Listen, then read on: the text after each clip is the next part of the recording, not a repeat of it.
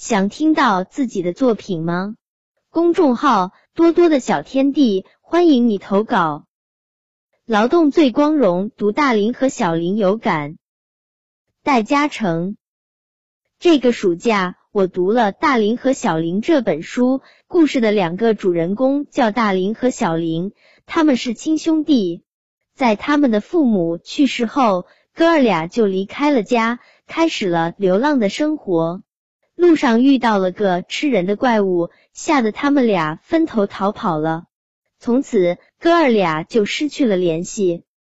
小林在路途中累倒了，被一只绅士狗皮皮捡到了。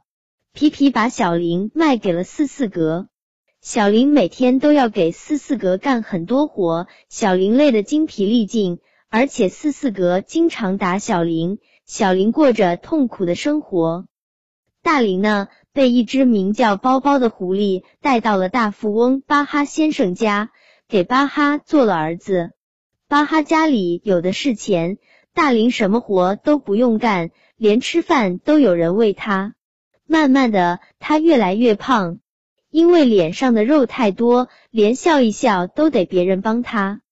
后来，小林从四四格那儿逃了出来，在火车站，他被中麦伯伯收留了。小林终于有了自己的家，他还学会了开火车。小林是个勤劳善良的孩子，人们都很喜欢他。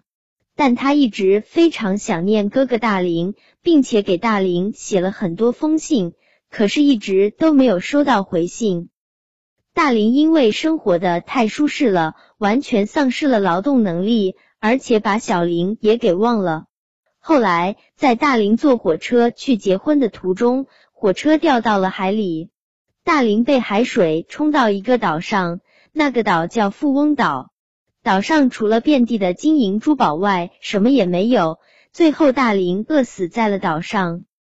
我以前经常要求爸爸妈妈给我买这个买那个，可读完这本书，我懂得了一个道理。我们应该热爱劳动，用自己的双手去创造美好的生活，而不是像大林那样贪图物质享受，过不劳而获的生活。